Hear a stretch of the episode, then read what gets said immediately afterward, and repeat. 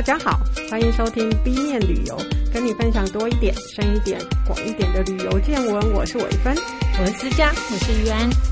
我们上一次提到了一些怎么准备自助旅行，嗯、真的非常繁复、啊。但你也可以很简单，就丢给跟你要去。对，是，但你就不能有任何意见哦，不然你就会被视为是不良旅伴。嗯，对。不过我们我觉得我们这边也试着不是讲这么多东西，而是就是有一些可以提醒大家该注意的，嗯、还有最多的就是交通工具的选择。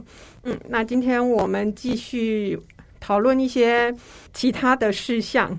首先，我们来讲就是怎么选择住宿好了。那其实住宿很简单，你反正也可以就是 就上 Agoda、Booking 啊、Hotel 这一些订房平台，订房平台，对，非常多。以前还曾经背着睡袋就睡在火车站，其实这也可行，因为伦敦火车站。好像我那时候其实很多人就是睡睡在那里，因为那边也可以盥洗啊。其实大部分如果是背包客，他们的做法就比较就是没有事先去订房啦。那他们就因为每一个城市其实基本上都会有青年旅馆，嗯，那你刚好那天走到哪里你就住哪里。这是一种方法，可是对新手入门来讲，挑战性有点高。对，尤其是如果你不小心碰到当地有节日的时候，你很容易就会订不到房间。就必住，我的确也遇过。对，嗯，那所以住宿其实现在还蛮方便的，因为就是你可以透过线上就可以订，线上，然后。呃，旅行社通常也会有一些选择。对，如果他有代理比较多的饭店的时候，甚至他就是像我们上一次有讲一些。就是他会对 package 的，那他可能就是机加酒的产品，他可能先预定了一大批的住宿，所以他就可以用比较好的价格。或是有没有可能他也像包机那样，就他团体本来要的房间就就包出来，所以他有多的，他也可以自己来卖这样子。对对，对，所以像旅行社是跟航空公司都是有推出一些机加酒的产品。嗯，如果算一算，会比。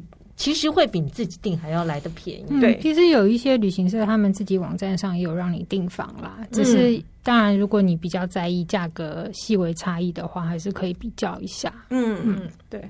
那我们上一次也有讲过，说就是订住房的时候呢，其实有一些技巧得要注意一下，就是说你呃，可能在寻找好的价格的时候，你要清一下 cookie，因为他会去追踪你的 cookie，他会觉知道说，哎，你就是在找这。附近的房，对，那其实你如果是第一次找的价格，通常是最低的。嗯、对，这个是一个眉角，也适用于找机票的时候，是、嗯，就是你把 cookie 都清掉，他第一次给你的那个价格是最低的。嗯，然后还有就是说，有一些旅馆平台，它是可以几点换住宿的。哦，对，嗯，呃，或是就是优惠。也还有优惠码，然后你是会员累积，你还可以多一些优惠的金额，他直接就帮你扣掉一个折扣，这样子。那像那个是我们讲旅馆平台有自己的几点换住宿，其实还有各大旅馆嗯的连锁，那他们可能你都要不断的住这个。这个连锁旅馆的旗下的各个饭店，对，嗯，可是会慢让很多人意外的是，其实你并不知道有一些连锁旅馆，他们其实是同一个 group，哦，对，是，嗯、对，同一个 group，其实它是可以互相交换的。嗯，我觉得最有名的应该就是呃万豪集团 Marriott，是。Marriott，它下面有 JW 万豪，有威斯汀，哦，有艾美，嗯。W Hotel，嗯，都还蛮大的。对，对，其实这几个我们个别，我们以为是个必须个别级，没有，它其实会集中到它的头的这一个系统。那万豪集团，它在二零一六年还被喜达屋给并购。对哦，喜达屋就是 Starwood 哦，Starwood、嗯。对，那 Starwood 它底下是喜来登系列，所以你现在只要是喜达屋集团的，刚刚所有提到的。都跟他们有关，你们都可以互相积点。是，而且还有一个更大的是 Accor，Accor，对，Accor 也很大。嗯嗯，对，所以就是其实你不要看这种，就是你觉得可能我就是住，我一定要住这个旅馆系列吗？其实没有，你还可以选择它母集团的那个下去共同 share。而且有一些航班里程，其实也可以拿来抵或拿来累计，就是他有房店饭店合作的话，其实他也可以做一些优惠折扣这样子。旅馆连锁有的时候会跟航空公司联名，对，是航空公司的会员，你可以看一下它底下跟哪些连锁旅馆有合作。那所以你的。累积的点数是可以互换的，所以一趟行程下来，可能你下一趟的住宿可能就都有了。嗯嗯，或者可以升等啊，对，也有升等的。对，对然后根据我在诶、欸、某订房平台的朋友说过，如果有 App，就是那个订房平台有 App，你在 App 上订会比网站便宜，不一样，价格又价格不一样。哦、OK，对，App 会比较便宜。对，哦。对，就是在那个工作人告诉我，大家想要 push 一下 app 的使用率，就是对。可是不知道未来他们的政策怎么样，目前是这样。对，对，那个另外一个，我觉得可以提醒大家，就是在选的时候，你最好还是选那种什么可以几小时前免费取消的那种会比较好了，有弹性一点。对，不然像这一次，呃，我们在疫情的时候就刚好遇到有一些。旅馆我就是必须取消，要、哦、三三天前取消这样、嗯，要付那个取消定金。对，对，对，那所以就是这种你不可预期的，你真的就是会发生。那最好就是它会有那种几小时前免费取消，可能比你最便宜的价格会稍微高一点点啦。嗯，高没多少啦，有时候一点点。嗯、有时候其实如果你很在意价钱的话，你也会看到有些饭店，呃，他会把。有早餐跟没早餐，嗯、也是把它分开。对，那也许你可以选不要早餐，嗯、对，因为那也会差一点钱。嗯，嗯好。那另外就是除了旅馆这一种种类的之外，还有一种就是最近也蛮流行的，叫 Airbnb，就民宿类型的。嗯，对。那其实像我个人还蛮喜欢这种选择的。呃，它其实比较适合。家庭跟小团体，因为，呃，你比较不会说两个人住一个房间就去找 Airbnb，可以啦，是可以，没有说不行，嗯、只是我觉得就是说性价比不会比旅馆好。哦，OK，嗯嗯，那可是你如果说像是家庭小团体六到十个人，那他一个屋个房子就是两三个房间这样子，其实你又加上有厨房啦。然后两个卫浴或者是什么，你就会相对之下方便一点呐、啊。嗯嗯，然后甚至我觉得有趣的就是它，你可以选择一些 view 比较好的地方。view 好的旅馆的话，通常就是贵到天价。对，是。那像都很贵。对我自己的经验有两个、哦，一个就是我在呃希腊的雅典，那我住的 Airbnb 呢，它。它的窗户看出去就是雅典卫城哦，oh, okay. 就像挂在墙上的画一样的挂在墙上这样子。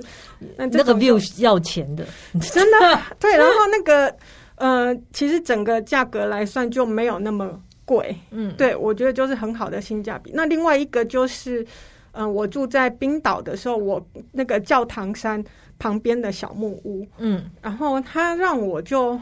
我可以两个整天都在那里面没有问题，就是因为一个是它旁边的景色就是很美，就是景点嘛，对不对？那、嗯、它外面又有可以三温暖的地方哦，对，然后它三百六十度的景观，晚上看极光也在那里，然后第二天它飘雪，刚好飘一点雪，积了一点薄薄一层雪，也让我们遇上，所以就是。嗯你你就是你就会觉得说，哎、欸，那个价值很很够，嗯嗯。不过它就是位在一个荒凉的地点，就是了。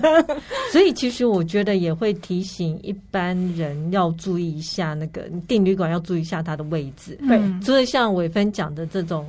比较荒凉的景点之外，在市区的饭店，就像我们之前讲鬼故事，像塞西尔旅馆一样，它的位置超级好，可是它周边几乎都是贫民区，对，就是在犯罪率很高。对，美国那种区就更是要注意。然后之前我们也会，呃，之前在一个旅游平台上，在挑旅馆的时候，也会想说，像新加坡也有很多饭店特别便宜，因为它的位置都是在红灯区，嗯，所以。呃，如果是一个人啊，或者是几个小女生，不建议，情愿还是挑安全一点的安全一点的地区来居住会比较好，不然你。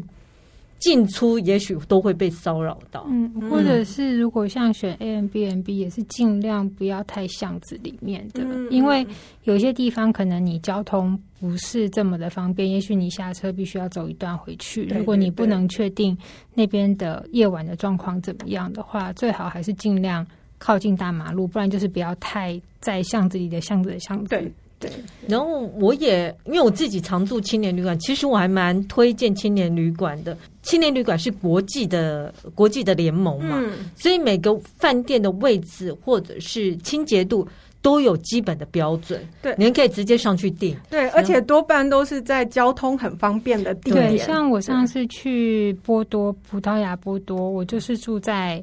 车站里面，嗯，然后那时候想说，车站里面，你心里就会有想说，欧洲车站都脏脏的，那那个饭店会不会也真糟糕？可是他，我查过各大订房网站的评论都非常好，我说好吧，就订吧，就没想到去就是一个五星级的青年旅馆，非常好。因为后来我刚好参加当地 tour，他当地的那个。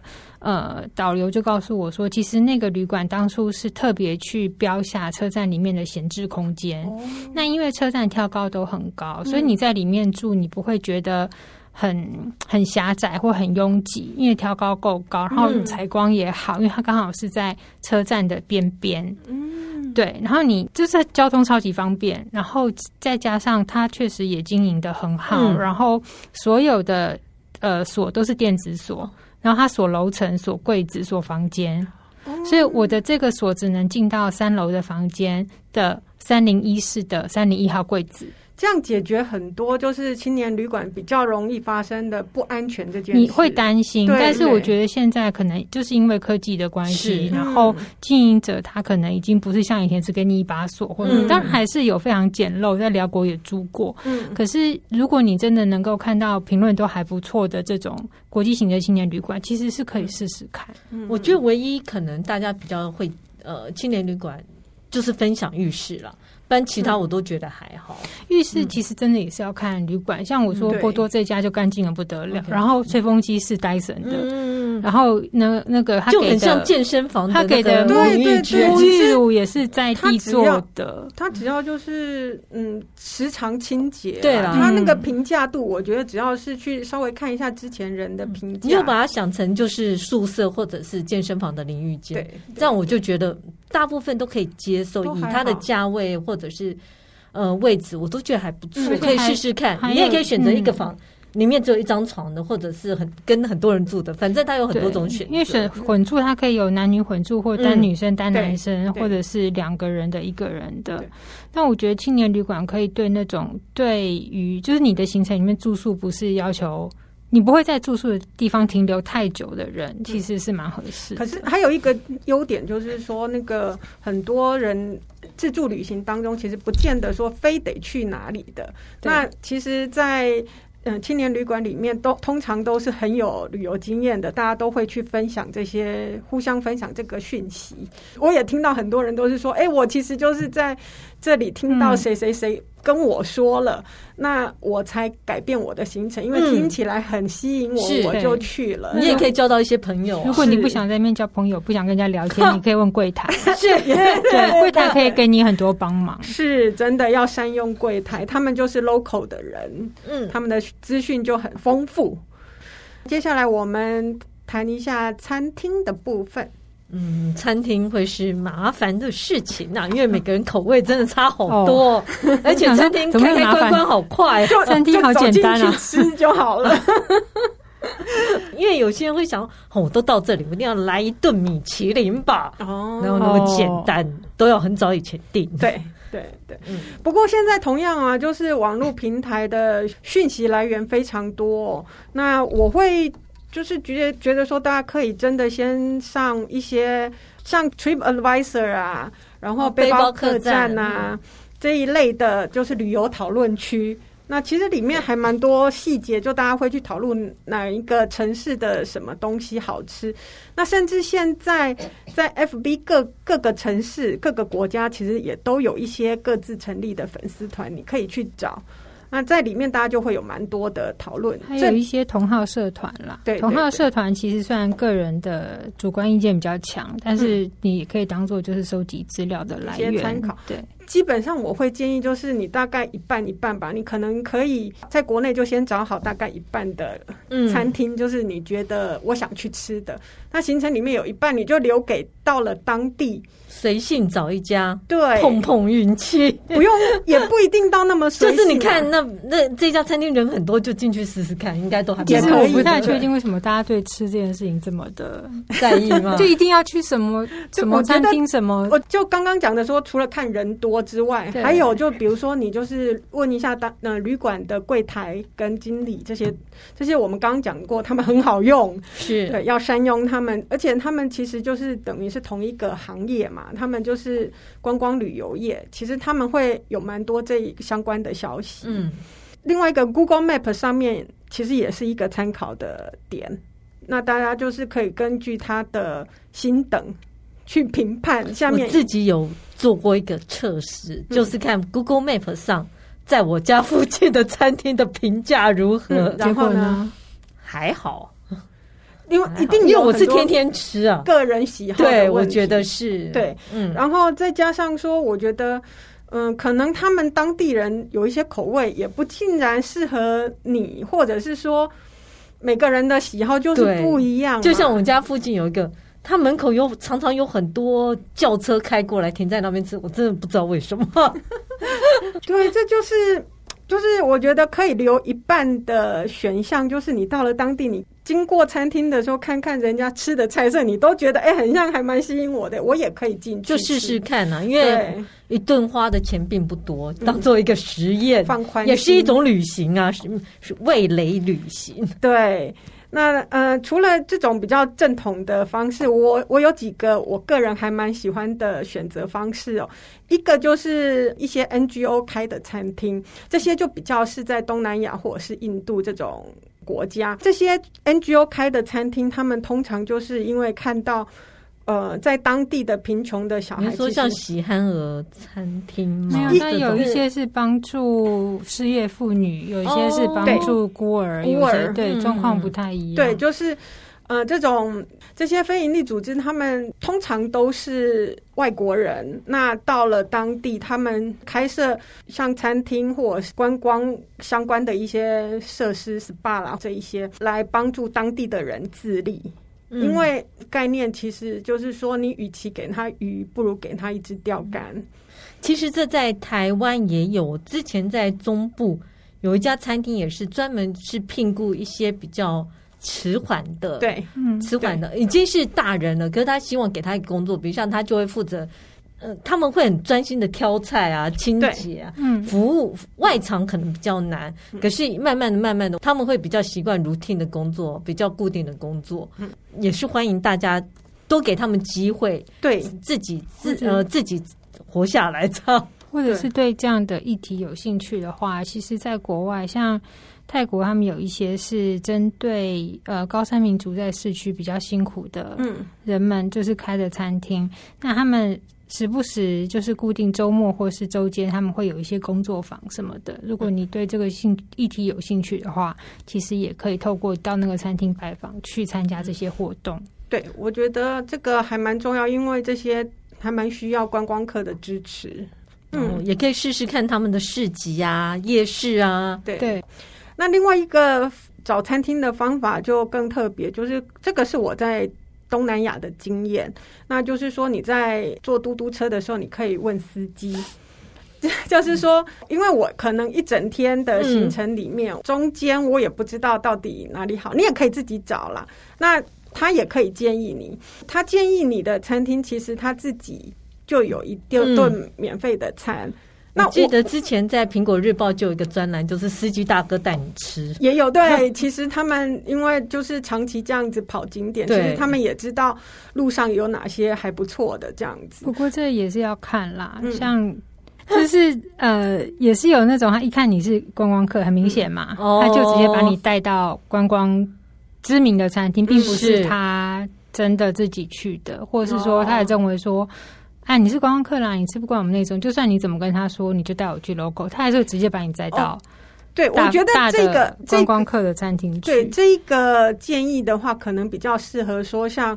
呃，我们有讲过交通的部分。如果你已经包，你觉得这个人还不错，可能还算可靠，嗯，你已经包了他可能一个礼拜的行程，那后就后后段的东西，你可能就比较能够相信他。你也可以就是请他提供意见，这样。因为就曾经有有朋友就是说，他们也是到东南亚去玩，然后就跟司机说，哎，想去吃。当地的冰品，这样，他就直接把他带到市区最大的冰淇淋店。好，我贡献一个期待落差。我以之前去泰国啊，然后是我呃以前念书的同学，然后我朋友他就说：“哎、欸，我带你们去吃，就超辣。”因为对他来讲不辣，不一样，对我们来讲超辣，整场我几乎都吃不下去。因为他又说这家超好吃的，然后我说呃，只能说，比如像在台湾，有些人就是吃不惯麻辣锅之类的想法，就期待落差啦。是啦，嗯嗯嗯，或者是哎，泰国路边摊的面线就很好吃啊，米粉汤。对呀，其实还蛮多这种，就是你可以自己。就是经过就做来一碗，但请衡量自己的肠胃适应度，好不好？这真的很重要。好，餐厅的部分我们讲完，我们来聊一下电信的东西。哦，现在非常需要。嗯，对，因为现在出门你没有手机，没有漫游，可能很多人会死掉这样。那这个我们可以分三个部分来讲啊。一个就是说，我直接就是电信开漫游，请电话电信公司让你可以到哪个国家去，这样其实它是最方便的，嗯，可是它是最贵的，对，因为它绕过来绕过去，所以最贵。然后呃，再来就是买国外的电信卡，大部分都会选这个嘛，对不对？现在。可能有绝大部分是用这一种，那它的好处就是便宜嘛。嗯、是，像我记得很像，例如在泰国，很像就是下了机场，然后就有很多选项，然后大约现在也差不多，什么用个一个礼拜也不过三百块钱，就是折合三百块钱台币这样子。那时候还有。平价航空直飞的时候，他们甚至在飞机上直接可以买哦，那就有优惠。哦，飞机上就买，对，飞机上就有，对啊，其实然后他们也都非常的热心，就直接都可以帮你呃换卡设定，什么都全部就都弄好这样子。嗯、那就问题就在于他还要换卡啦，是。比较麻烦的点，嗯，然后有的时候就是。你要加值的时候，因为它的服务很像都是当地的语言，oh. 有的时候加值会遇到问题。对，这个是可能注意一下，可能你就是要找人帮忙啦。嗯嗯。不过电信卡如果是像买那种一个 package，就是从台湾现在有很多可以直接从台湾订的，你只要买像欧洲的卡，它就是大概你用到多少量多少钱。然后你就在那边就不用去储值了，就是直接用那个卡。这个真的要多问问，有多询价吧。就是它，你可以挑你要的量的那个使用的那个量。对，然后就是一个一个不够了，不够了怎么办？基本上不会不够，哎，就是它有好多种量可以让你选。其实我那时候去葡萄牙两个多礼拜还剩很多钱。但是你都没有直播，没有什么啊。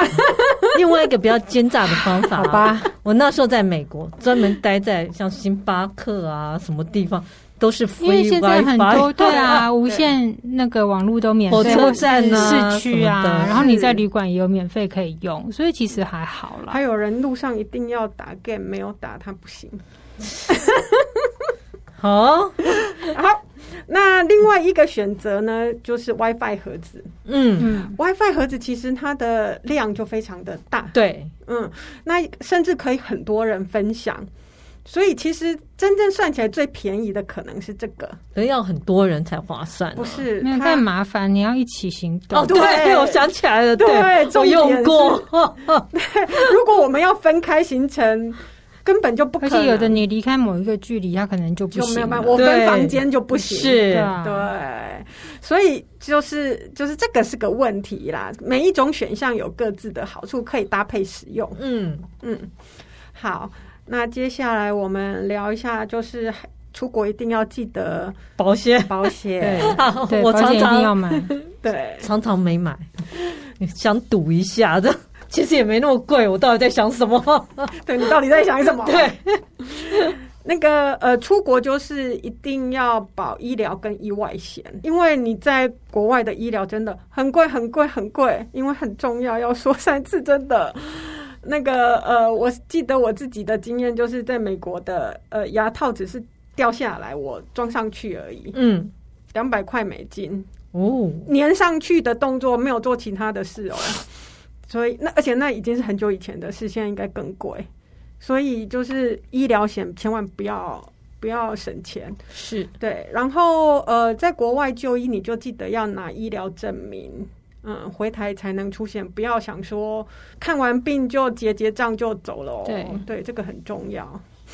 那有些人说，其实为什么要保险呢？信用卡就里面就有保险啦，险险种不同，对，保额不同，因为它其实只保你在。乘搭乘交通工具的期间哦，OK，嗯，就可以像你搭飞机的期间，对，搭大众交通工具的期间，你自己开车期间也不保。如果 delay 什么的，他们不含瓜在里头，没有延误险，没有，没有延误险。这间叫做旅游平安险，这个险种里面，对，那旅游平安险里面就是有一些，比如说你旅程取消啊。然后，或者是我东西丢了，哦、文件丢了，行李遗失，班机延误，呃，信用卡丢了这一类的，就是旅游平安险。嗯，不过记得旅游平安险它是只有产产物保险公司有，哦，所以寿险你如果是寿险公司，它就不保这个部分。嗯。对，所以就是自己选择的时候要注意。大部分人应该会在飞机场直接在机场买。对，因为台湾如果从台湾出发的话，桃园机场很多选择。对对对，对，好几家。嗯，嗯，通常有时候你也可以依照那个纪念品来选择你要买哪一家。不过要注意，如果你的航班太早啊。他们都还没开，对对对，最好在家先买。但是有一些，如果你有固定在买的话，它就是你出发前几个小时打给他都可以。嗯，对，而且很像就是你如果是他长期客人，嗯，会有一些折扣这样子。嗯，另外还要提醒一个，就是说，尤其是刚刚讲到的医疗险部分啊，在欧洲的申根地区，它的医疗保险有规定要三万欧元，好多哦。就是那个保，因为他怕你付不出来。对，就我刚刚讲的医疗部分，在国外真的很贵。是，对他，你一定要有那个，我有三万欧元的保险证明，嗯，他们海关才会放你进去。可事实上，你在那边你要先自己付掉嘛，对不对，然后回来再请。对对对，所以你一定要去申请就医证明。OK，对。好，那再来就是我们聊一下。行李的部分很难打包，为什么？因为不知道带什么。我觉得去很久的很好打包，对，去很短的很好打包。那种中间两个礼拜到三个礼拜，你就会觉得有点烦啊。可是对我来讲，五天跟一个月是一样。我也是哎、欸，我觉得五天跟一个月一样，但两个礼拜不太一样，也是一样啊。啊，我两个礼拜我就不想要。洗衣服啊哦，对，这是但五天你就是可以不用洗嘛，一个月就是一定要洗，啊、但两个礼拜你就为什么两个礼拜就不用洗？就不想啊，就要决定到底要不要洗。我要带十四件内裤呢，还是带五件内裤？就是一个很要想很久的事情。有的十四双袜子，有的遇到这种状况，他可能就是带免洗啦。哦，可是穿起来是不太舒服，是很不环保。可是有的人就觉得麻烦，他就是会直接就是买免洗的，而且又不会干。那你们 像行李箱的选择啊，专业的背包客他们其实都是上都是上肩嘛，对，然后它有一个框架，它会帮你撑起来。你知道为什么大家为什么大家要上肩？他用拉的不是很好，为什么要上肩？方便呢？我觉得。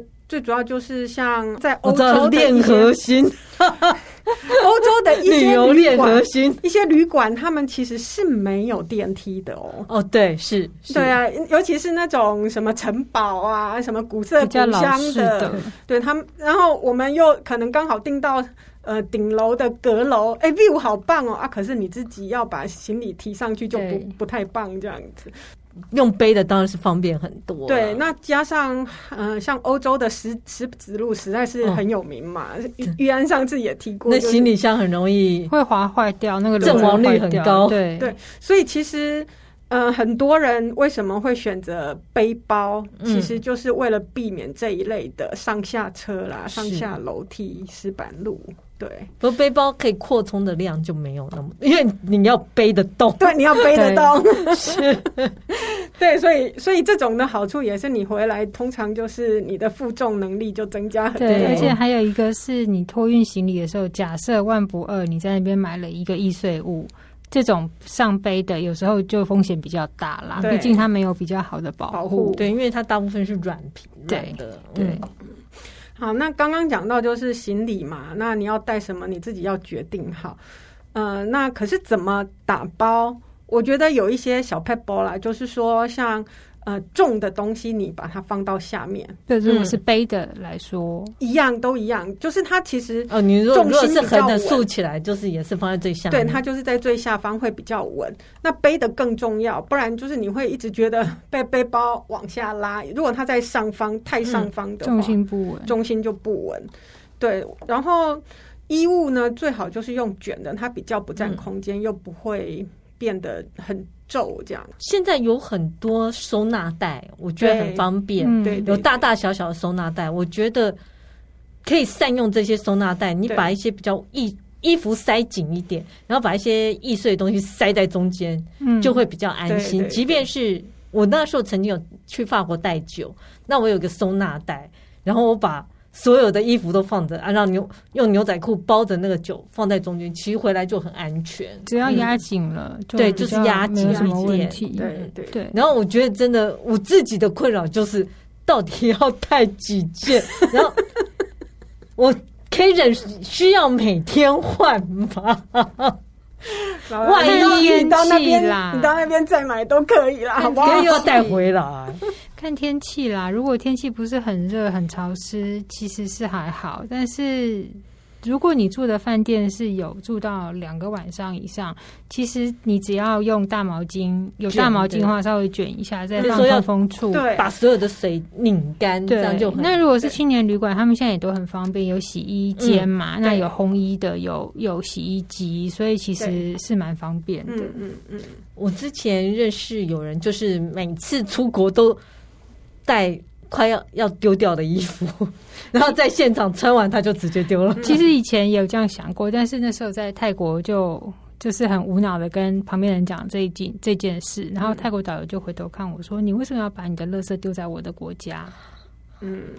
嗯，然后后来我就想，嗯，不应该这样子，好吧。然后通常我也会建议带一个比较，你上飞机的时候带一件比较。薄的外套，对对对，那那一件外套就跟着你一路走，对，很重要，这样比较方便。然后鞋子也多。带一双拖鞋，嗯，对，你也可以带上飞机，因为坐飞机的时候你可以穿。很多饭店其实是没有拖鞋可以穿的了。有一些，尤其是在欧洲那种，他们标的是那种 pension 那种，就是它是很很普通的旅馆，它不见得会派给你拖鞋。那如果你去浴室什么的，或在青年旅馆，你要去公众浴室的话，有拖鞋确实是比较方便。所以记得要带这个东西。我自己会穿一双球鞋嘛，然后带一双拖鞋。皮鞋真的，我觉得就看你这个旅途当中，你到底会到什么场合。如果你自己都有安排什么要去听音乐会啊、看歌剧啊，你要去米其林餐厅，麻烦也带带上那可能需要，对，那是很基本的礼貌。对对对。然后有一些瓶瓶罐罐，就是那女生还是需要。擦一下脸啊，或怎样，你就装成小瓶，然后记得不要带上飞机，因为带上飞机都有那个。它现在都有限量，对，所以就放在里面。说到这个，那时候去葡萄牙的时候，因为时间比较长，我就去买那个最复古的那个奈斯洗发粉。哦，洗发粉，因为它就一包一包用，是，然后，然后对，就是又很轻，你又可以随便随身带着，很方便。其实像后来我都带马赛皂，马赛皂的话，它就是。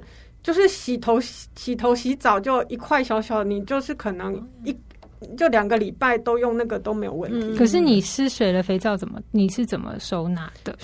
它因为不是就是整块是固体的嘛，对对，然后放在盒子里面啊，哦，因为它有一个盒子，对，放在盒子里，然后其实使用使用完是湿的，可是你通常第二天就干的差不多啦，嗯，对啊，嗯，放在盒子里。然后衣服通常你人家也会建议洋葱式穿法嘛，所以无论长袖短袖，其实我都建议带一两件，因为短袖外面可以套长袖。嗯，这个就要注意当地的温差啦，嗯、因为有些地方你不要以为东南亚就是都是一天就是整天很热，有时候如果你要上山或什么的话，尤其是在。像凉对，像在泰泰国北部的话，或是东南亚一些山区，缅甸我想应该也是一样的，嗯、就是那个温差会差到十五度，所以这个如果你在呃比较凉的季节去的话，这个自己都要注意，因为如果你真的要上山去走那些登山路线的话。不要以为羽绒衣用不到，它就是用得到。嗯、其实如果觉得说羽绒衣太大件，带个羽绒背心，其实就是它可以打包的非常小，嗯、其实不是那么占空间。现在这种机能衣都做得蛮好了，随时随时带身边，而且其实。比起短袖，我也很建议戴的是薄的长袖，因为薄的长袖也可以遮阳啊。嗯，然后一方面有蚊虫的话，也比较不容易被叮咬。还有一个就是进出卖场的超级强冷气的时候，嗯、就是如果说外面是很热的天气，其实那也是有帮助。对对。然后裤子的话，我觉得带个两三，我自己会带个两三件呐、啊，一件可能就是运动裤。就是坐飞机的时候，然后一件是牛仔裤，因为它耐磨，或者是卡其裤，或者不用洗。对对，我曾经两个月没有洗过哦，我记得这件事。回来它是可以站着的，你顶多再带一件可能是正式的裤子，或者就是以防万一啦。嗯嗯嗯，嗯我觉得这样就差不多。嗯，那行李也不会太大，然后你买纪念品自己要小心就是了。嗯嗯。对，那讲到这个纪念品哦，我觉得我们出门其实也可以带一些小伴手礼。嗯，我记得上一次在埃及那一集对的时候，嗯，他们有提到说，有一些小伴手礼其实是你 对，就是那个讨价还价的时候非常好用的小物。那除了这个，就是其实。